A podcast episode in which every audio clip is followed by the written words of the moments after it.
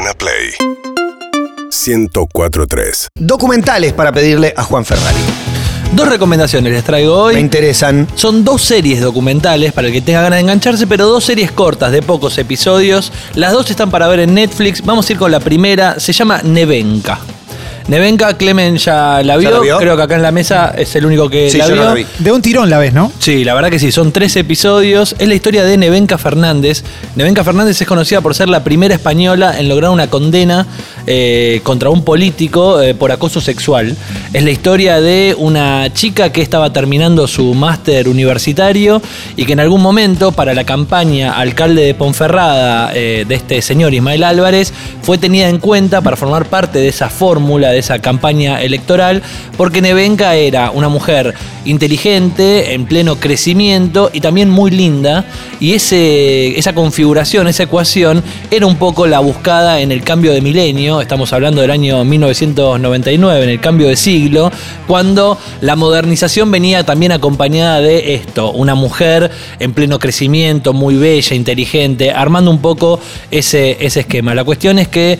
eh, eh, lo que me gusta mucho de Nevenka, esta serie documental, es que es la mirada del después. Porque Nevenka, cuando termina siendo concejala de Ismael Álvarez en Ponferrada, eh, tiene una relación con él, una relación muy corta, y en el momento que Nevenka quiere terminar con esa relación, empieza un hostigamiento por parte de. que también podríamos discutir si en esa etapa previa a la relación muy cortita que sostienen, también no fue un poco como eh, llevada a esa situación de, tener que darle bola. De manipulación. de manipulación por parte de este alcalde. Esa frase de el burro no hace el amor por lindo, sino por insistente, ¿no? Exacto, También. exacto. Sí. Bueno, él, él tenía una historia personal, estaba a punto de, ser- de quedar viudo porque su mujer estaba muy enferma y empieza a laburar para mí en Nevenka, en Nevenka Fernández, toda una cuestión que termina en una relación.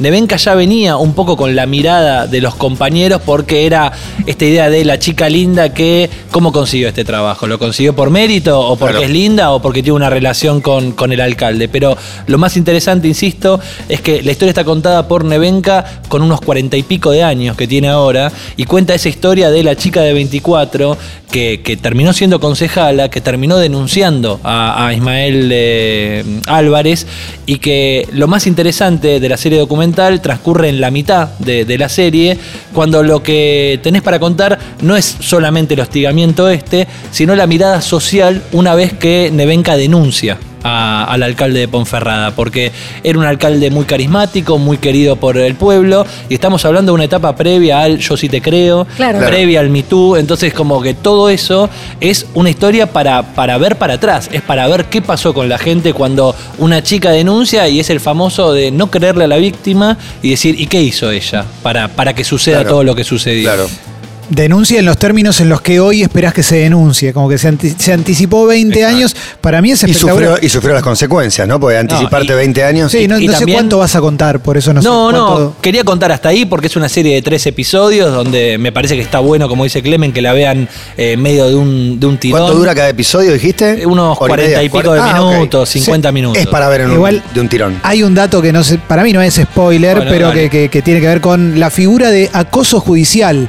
El fiscal cuando la empieza a interrogar, la interroga, pero con uno, está todo grabado, con unos modos tan violentos Sí, que claro. Si vos me decís acoso judicial, la primera reacción es, eh, bueno, pero ¿cómo querés que sea un No. interrogatorio? Pero cuando lo ves, No te- pero no, No te te hace una idea dudas. lo mal que la maltrata y, y alguien le dice, miren que es la que está denunciando. Claro. O sea, no, no, no es que. Y bueno, lo, lo- lo denuncian al tipo, lo, lo apartan con esa figura, porque se dan cuenta que no va a ser ju- eh, justo el juicio. claro. Y, y la verdad es que no tengo los datos o no recuerdo la, la suficiente historias como para decir que esto sucede en otros países, pero sí es interesante entender esta época donde también la mujer entra a la política con otro rol o la idea de es necesario incorporar el cupo femenino dentro de, de la política y de los partidos. Eh, a mí me gustó mucho Nevenka, después de, de todo lo que hemos charlado ayer, de todo lo que, lo, lo que se vivió, Sí. me parece que es un, un gran ejemplo para hacer esto, para revisar, para revisar una historia que en España es muy conocida, la historia de Nevenka Fernández, pero que quizás si no llegaba a la plataforma de Netflix, no sé si mundialmente tenemos tanto la historia de esta concejala. Bien, serie documental Nevenka para anotar y para ver, de un tirón. La segunda arranca diciendo qué bronca te tengo Netflix, porque creo que hay un gran error eh, Habría que ver quién es el responsable, pero es en la traducción de los títulos de los documentales. Ah, bueno, a como veces. esa truculenta de. Exacto, el caso Watts, por ejemplo, ahora no lo Si recuerdo. le ponían el caso Watts, Claro. era una cosa, pero le pusieron el, el El padre ase- asesino. Claro, el, padre asesino padre. de su familia, una cosa lo así. viste. No, Bueno, no lo quiso ver. Hiciste bien. Les voy a contar una serie documental muy, pero muy buena. Te digo, de lo mejor que dio Netflix en los últimos años, pero el título spoilea gran parte de la situación. Entonces yo lo voy a contar Ah, como... tenés que decir el título porque es la única Claro. manera de encontrarlo. Lo van a encontrar en Netflix como un falsificador entre mormones. Esto nos lleva al año 1985, cuando en Salt Lake City, en Utah, eh, hay unos atentados en dos lugares. Recordemos que Utah es eh, el lugar eh, más famoso por la iglesia de los mormones. Sí. Los mormones surgieron ahí. Y algo muy interesante que cuenta la serie también en pocos episodios, episodios más cortos en este caso, episodios de treinta y pico de minutos creo que son, es que la iglesia de los mormones no es una iglesia muy nueva. O sea, surgió en 1850, si no me equivoco. No tiene tantos años. No, no, comparada con las demás, Muy claro. joven. Y es una religión que tiene sus bases sobre la historia que cuenta, sobre el relato que cuenta. Es muy importante para ellos. Una historia en la que un tipo iba caminando por un lugar y se le apareció una especie de ángel que le dijo, mirá, acá están estas hojas doradas y en esas hojas doradas está el texto sagrado para los mormones. La cuestión es que al ser una religión con pocos años, lo que le interesó muchas veces a los historiadores es encontrar los documentos. Es Claro. decir, esto tiene que estar, porque Claro. no tiene tantos años. Y esos documentos obviamente van a confirmar la historia que cuenta esta religión o quizás lo va a rebatir. Uh. Van a decir cosas que no están tan parecidas con lo que efectivamente cuenta. Y ahí es donde el título te spoilea la serie. No. Una persona Eh, llamada Mark. Hoffman. Van a buscar los papeles. ¿Cómo se llamaba la Una serie? persona llamada Mark Hoffman encuentra documentos importantes sobre la historia de los mormones y lo comparte en un grupo de historiadores e investigadores que justamente todo el tiempo están comprando y vendiendo material para tratar de conocer distintas historias de distintas religiones. Son documentos. La cuestión es que esos documentos en algún momento complican un poco a, la iglesia mormona y aparecen estos atentados en Salt Lake City. Dos atentados que dejan dos víctimas fatales, dos personas que trabajaban para la iglesia y que tienen que ver, pero lo que vas a ver a lo largo de la historia es quién llevó a cabo estos atentados y cuál fue el motivo por el cual estos atentados. ¿Fue la iglesia?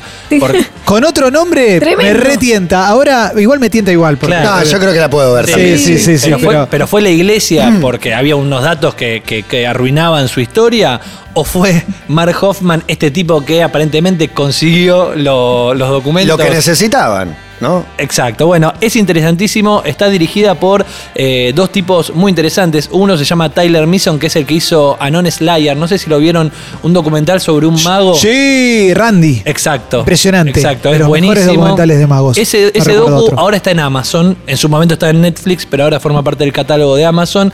Y el otro es Jared Hess, que es el director de Napoleón Dynamite. Para el que haya visto una película Tampoco la corte indie, una comedia de algún momento que fue muy popular. La cuestión es que los dos vienen de lugares cercanos a Utah, entonces conocen mucho del mundo mormón también. Y eso ayuda mucho a contar esta historia que se llama Un falsificador entre mormones. Son las dos series documentales que traemos hoy en Document Juan. Mira, cortito y al pie, dos Sí. recomendaciones. Y, y dejó ahí picándole a Amazing Randy, la del mago, que es también La, es la- espectacular. la- la vamos a traer y contar nuevamente en algún momento porque es esta idea de el mago hace un contrato tácito con su espectador. La idea de yo te voy a engañar y vos vas a ser engañado. Pero Amazing Randy se pregunta, ¿qué pasa cuando a mí el mago no me avisa que me va a engañar? Seguinos en Instagram y Twitter. arroba Urbana Play FM